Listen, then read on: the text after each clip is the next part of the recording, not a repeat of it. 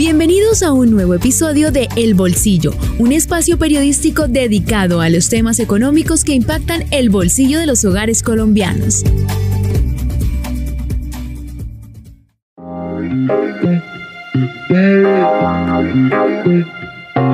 Hola, bienvenidos a esta nueva temporada de El Bolsillo, un podcast de vanguardia, el Sistema Informativo de Santander. Y en esta nueva temporada traemos muchos temas de bolsillo para las familias colombianas. También traemos temas coyunturales que impactan las finanzas de las empresas, de los ciudadanos y por supuesto de las familias y de los hogares del país. Y vamos a arrancar con un tema coyuntural que está pasando en este momento. A lo largo del año hemos visto en noticias y hemos experimentado en algunos casos los bloqueos viales. Vanguardia Podcast. Estos bloqueos han generado un impacto en el abastecimiento de combustibles. Y es que en el 2023 el tema de la gasolina y de la CPM han sido fundamentales pues en la opinión pública porque hemos visto mes tras mes el aumento gradual del precio del galón de la gasolina y los anuncios del posible aumento del el precio de la CPM o el diésel. Pero no vamos a concentrarnos en el precio de los combustibles. Vamos a hablar del abastecimiento de los combustibles en esa estación de servicio donde usted va a tanquear su moto, su carro o cualquier tipo de vehículo. Vanguardia Podcast. Y es que la Asociación Colombiana de Petróleo y Gas la ACP, advirtió que los bloqueos viales, los cierres de carreteras, están poniendo en riesgo el abastecimiento de combustibles en algunas regiones del país, una de ellas es Santander, y por eso este abastecimiento de gasolina y ACPM o diésel tiene en riesgo a 20 millones de galones de combustibles, que eso significa el 1% de la demanda de los colombianos, de lo que tanquean los colombianos, y que es indispensable, como este gremio lo dijo, para la movilidad, el transporte de alimentos, medicinas, mercancías, entre otro tipo de carga. ¿Quieres estar al día en el mundo de la economía? Entonces no te pierdas nuestro podcast diario en donde te traemos las últimas noticias, sucesos económicos y análisis de los expertos en el tema. Escucha nuestro podcast El Bolsillo para que estés a la vanguardia. Y para ponerle cifras a este tema que nos compete en esta ocasión en El Bolsillo, un podcast de vanguardia del Sistema Informativo de Santander, la Asociación Colombiana de Petróleo y Gas habla de 180 bloqueos a lo largo de este 2023 que han durado más o menos, si se suman, nueve días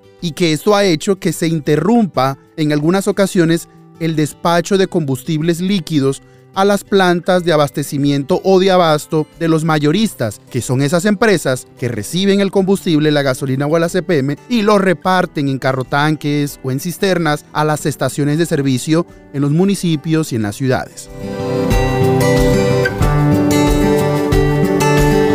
Y para hablar de este tema que vive Colombia, tenemos una invitada especial. Ella es María Adelaida Pradilla, que es la gerente downstream de la ACP y quien nos va a explicar cómo las plantas más afectadas, que son la de Mansilla en Facatativá, Apiay en el Meta y Sebastopol en Santander, han tenido unas coyunturas, unas contingencias en el 2023 para tener la disponibilidad de abastecer a las estaciones de servicio. Y bajo este panorama le damos el paso a la entrevista que tuvimos con María Adelaida para que ustedes quienes nos escuchan en este nuevo episodio, en esta nueva temporada, se enteren cómo están las condiciones en este momento de abastecimiento para que usted tenga combustible a la hora que va a una estación de servicio a tanquear.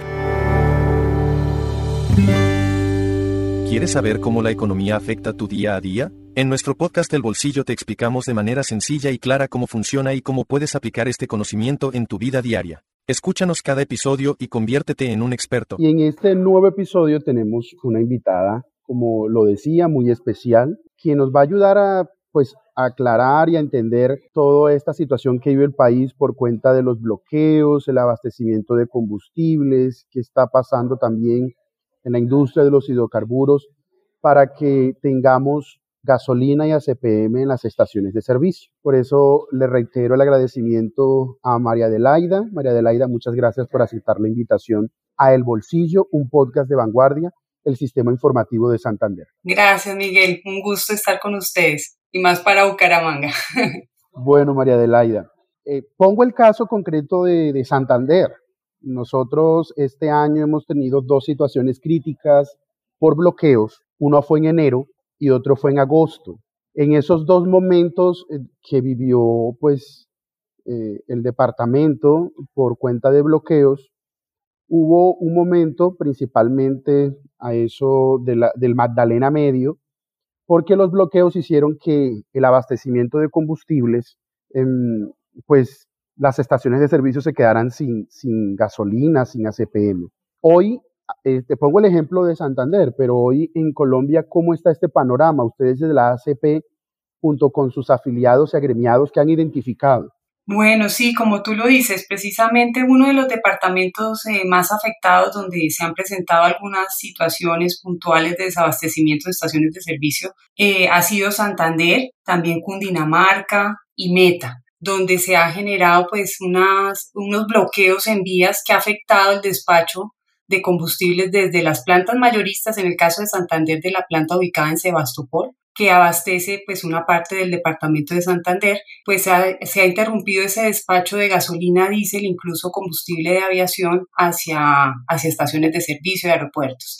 En el caso de, de Cundinamarca, la planta afectada ha sido Mansilla, que abastece Bogotá, Cundinamarca, el aeropuerto El Dorado y algunas, algunas, eh, algunas partes del departamento de los llanos, pues de la zona de los llanos orientales. Y otra zona afectada ha sido eh, la planta de Apiay en el Meta, que también ha afectado pues esa, ese departamento principalmente. Esos han sido como los, las regiones, sin embargo los bloqueos que tenemos identificados eh, en lo ocurrido del año, que son aproximadamente 180, están en diferentes regiones por distintas causas, pero el volumen que ha estado en riesgo de, generar estos desabastecimientos, el mayor volumen ha estado concentrado en estas, en estas zonas que te menciono, también eh, Huila y Cesar, ha sido como los departamentos donde ha habido un volumen eh, comprometido o en riesgo de generar desabastecimiento, eh, principalmente, aunque no se haya llegado a esas situaciones en estos departamentos por la gestión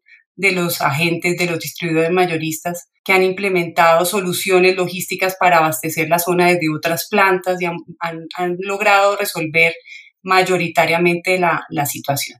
Bueno, antes de, entrar como en detalles de estas situaciones, yo sí quisiera que nos ayudaras a ilustrar cómo es, cómo es ese proceso para que nosotros hoy tengamos, sí, gasolina y ACPM en las estaciones de servicio. ¿Cómo es ese proceso, ese paso a paso? ¿De dónde sale la gasolina? ¿De dónde sale el crudo, el ACPM? ¿Cómo es eso? Haznos ese, ese, esa cadena esa cadena, vale, listo, Miguel. Eh, pues Colombia, como creo que todos sabemos, tenemos dos refinerías principalmente, ¿no? La refinería de Cartagena y la refinería de Barranca. Y ahí pues empieza, empieza el proceso. En ambas refinerías hoy aproximadamente se les carga entre las dos eh, cerca de 420 eh, mil barriles día de crudo y de ahí se produce pues eh, gran parte o la mayoría de, los, de la gasolina, el diésel y el combustible de aviación jet fuel que, que abastecen el país. Hoy el país es excedentario en diésel y importa eh, aproximadamente el 40% de la gasolina para satisfacer la demanda nacional. Entonces, digamos que ahí parte el proceso ¿no? de las dos refinerías donde se produce pues estos, estos combustibles de origen fósil, digamos los combustibles básicos, los cuales posteriormente eh, son transportados a través de un sistema de poliductos que, que en Colombia es bastante amplio, cubre gran parte del país y conecta, digamos, los principales centros de consumo. Hay un poliducto en la zona norte que conecta la refinería de Cartagena con Barranquilla y luego hay otro, otro poliducto que conecta eh, uno de los puertos de importación donde se importa principalmente la gasolina. Eh, la gasolina, pues los, los, puertos de importación sobre todo están ubicados en la zona norte, también se hacen importaciones por Buenaventura, eh, pero principalmente por la zona norte en Pozos Colorados, Santa Marta, en Barranquilla también se hacen algunas importaciones y en Cartagena. Esos son como los principales puertos de, de, de, de combustibles y desde Pozos Colorados hasta Barranca Bermeja hay un poliducto que, se, que, que, interna estos combustibles importados y parte de la producción de Reficar para abastecer la zona del interior del país, porque la gran demanda del país está concentrada sobre todo en el, interior. Entonces se necesita producto de la refinería de Cartagena para suplir eh, esa demanda interna. Esto en cuanto al fósil. Entonces, en, en, Barranca ya se distribuye por los poliductos a las distintas ciudades. Entonces, hay un poliducto que va desde Barranca hasta Bucaramanga, hay otro poliducto que ya conecta eh, el resto del país y va, y, va, y va así distribuyendo hasta las distintas ciudades, hasta Medellín, eh, Bogotá, eh, el eje cafetero, hasta llegar hasta Cali, en Jumbo, Mulaló, que hay unos terminales del poliducto. Entonces, digamos que desde la red de poliductos se logra llevar el combustible a unos, a los principales centros de consumo donde están ubicadas las plantas de abasto mayoristas. Estas plantas, que son de los distribuidores mayoristas de combustibles, eh, se encargan de almacenar eh, los combustibles y eh, de gestionar el despacho posterior de los combustibles a las distintas estaciones de servicio, a los aeropuertos, para asegurar el abastecimiento en todo el territorio nacional. Adicional a esto, esto en cuanto a la parte fósil, que son la gasolina, el diésel y el jet fuel, adicional a esto hay una parte importante que ayuda al medio ambiente y es los biocombustibles. En Colombia la gasolina hoy pues se, oxigena con un 7% de etanol y el diésel se mezcla con biodiesel de aceite de palma en un 10%. Entonces en el país pues hay unas plantas de producción de etanol, sobre todo en el suroccidente del país, y hay unas plantas de producción de biodiesel que abastecen toda la demanda nacional de biodiesel para hacer esta mezcla. La mezcla con biocombustibles se realizan estas plantas que te mencionaba, ¿no? estas plantas de abasto mayoristas y pues contribuyen a la reducción de emisiones de material particulado, a la reducción de emisiones de CO2 en, en, los, en los, vehículos, en, en, las ciudades y ayuda pues a, a, la calidad del aire, a mejorar la calidad del aire. Y es una medida, digamos, en todo este proceso de transición energética de descarbonización eh, del transporte más rápida porque no requiere eh, modificaciones del vehículo, no requiere inversiones en nueva infraestructura de, de carga, sino que es una, una, ya está la infraestructura, ya los vehículos lo, lo, pueden y se puede incluso aumentar el porcentaje de, estos biocombustibles y ayuda al medio ambiente. Entonces, el distribuidor mayorista se encarga de eh, gestionar y de proveerse de estos biocombustibles, de proveerse del combustible fósil, de realizar la mezcla en estas plantas de abasto mayorista y ahí despachar ya el combustible mezclado a las distintas estaciones de servicio en todo el territorio nacional. Ese despacho de las plantas mayoristas ya el combustible se hace principalmente en transporte por carro tanques. Entonces, en, las plantas de abastos tienen como unas islas de llenado similares, como una estación de servicio grande, digámoslo así, donde no se cargan los, vehículos, sino se cargan es a nivel grande unos carro tanques. Eh, se hace se hace ese despacho, se cargan los carro tanques en, en estas islas de llenado y, se, y salen los carro tanques a las distintas eh, regiones y abarca todo, todo el territorio nacional. Aproximadamente hay estaciones de servicio en, más de mil municipios del país y hay una cobertura importante y se presta y se hace un esfuerzo grande todos los agentes de la cadena por prestar y garantizar el abastecimiento de combustibles a, todos los colombianos. Dentro de, esa, de, de, ese paso a paso, María Adelaida, me llama mucho la atención que hablas de esas grandes estaciones donde los mayoristas hacen ese proceso que luego van, que luego van eh, por, como decíamos, por carrotanques, por, por tanques cisternas. Ahí es donde entra el meollo del asunto de que estamos hablando hoy y es de los bloqueos viales, porque a ver un bloqueo, estos, estos vehículos no pueden transitar y no pueden llegar entonces a las estaciones de servicio a abastecer a estas, estas estaciones. Incluso ustedes desde la ACP me llama mucho la atención el dato que estos bloqueos han puesto en riesgo el abastecimiento de al menos 20 millones de galones de combustibles en el país, que significa más o menos el 1% de la demanda nacional sí, parece 1% algo pequeño, pero, pero son municipios, son ciudades que se quedarían sin gasolina y ACPM para que los carros transiten o para que también muchas empresas tengan para trabajar. ¿Eso qué impacto y qué riesgo tiene también para la economía?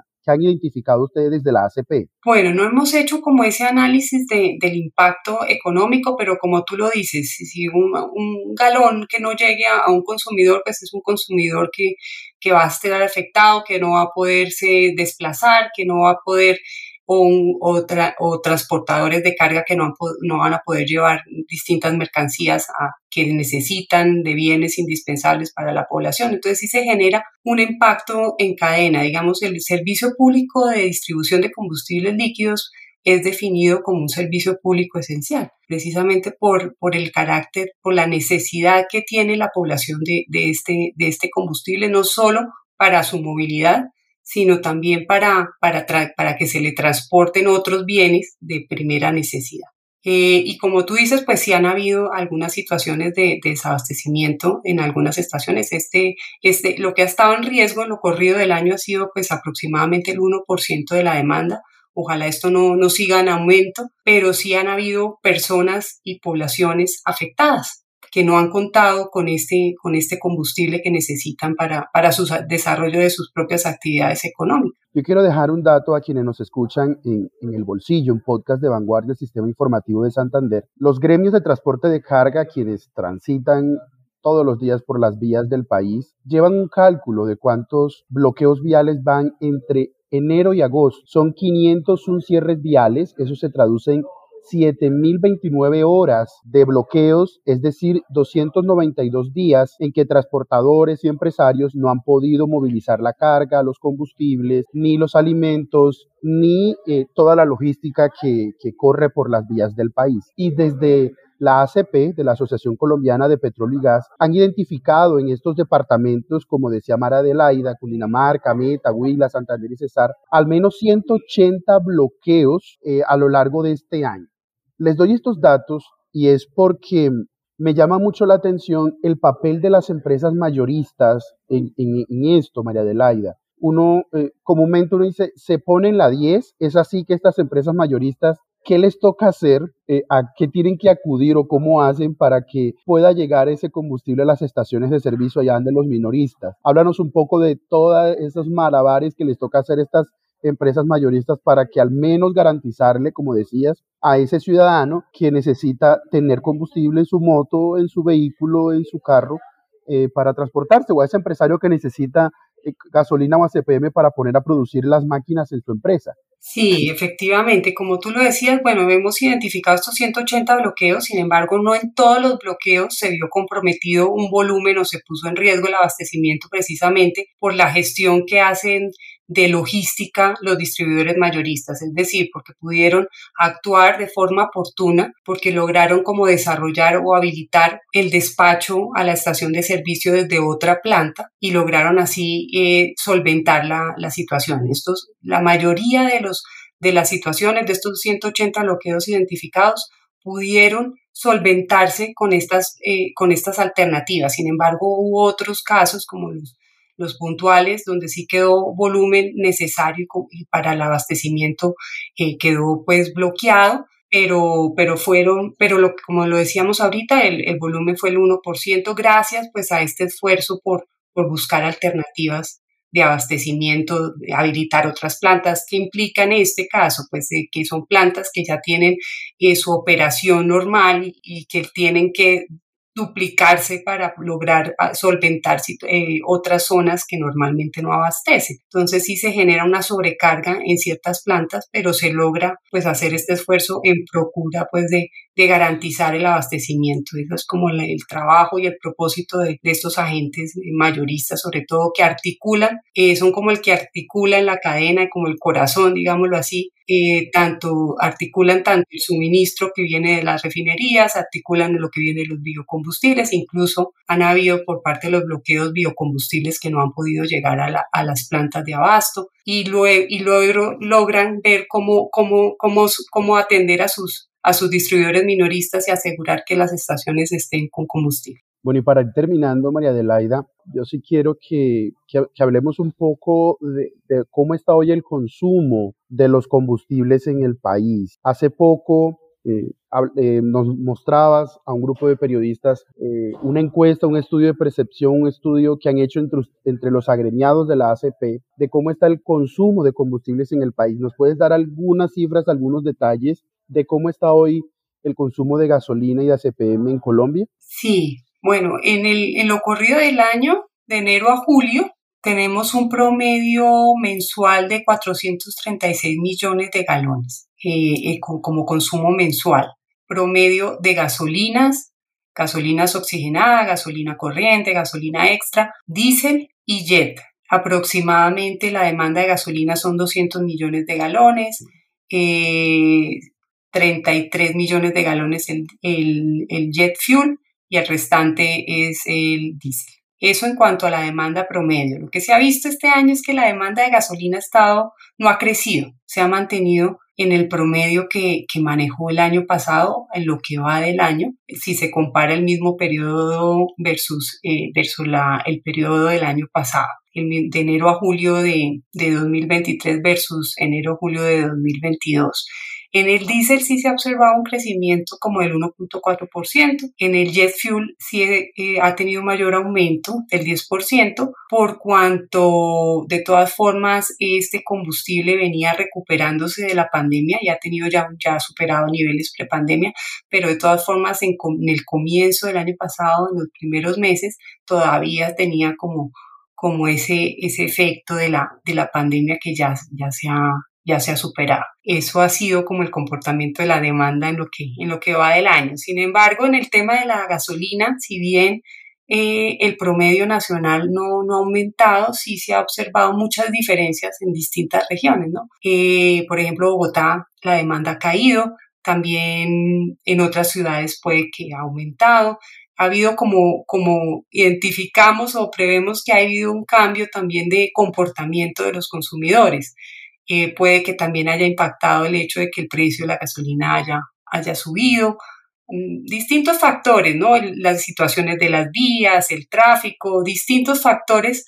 Eh, volver nuevamente a, a usar más el servicio público, por ejemplo, en el caso de las principales ciudades, que, que se había después de la pandemia una preferencia por el, por el uso del vehículo particular versus el público, puede que en, este año ya haya más confianza para usar el vehículo, el transporte público, bueno, distintos factores que han incidido pues en el comportamiento de la demanda. Bueno, María Adelaida, muchísimas gracias por haber aceptado la invitación a acompañarnos durante estos minutos en El Bolsillo, un podcast de vanguardia del Sistema Informativo de Santander. También agradecerle a la ACP, a la Asociación Colombiana de Petróleo y Gas, por permitirnos también estos espacios para hablar de estos temas que pues impactan la economía de bolsillo de los colombianos, de los ciudadanos. Este, este problema, esta problemática que se está viviendo insistentemente y, de manera ya persistente este año en Colombia. Muchas gracias, María Adelaida. No, con mucho gusto. Muchas gracias por la invitación y sobre todo para, para Bucaramanga, que pues soy de, soy de Bucaramanga, entonces sí me, alegra mucho poder dar esta esta entrevista para ustedes. Hemos llegado al final de este podcast. Los esperamos en un nuevo episodio. Dirigió Miguel Orlando Alguero, periodista económico. Este es un podcast de vanguardia, el Sistema Informativo de Santander.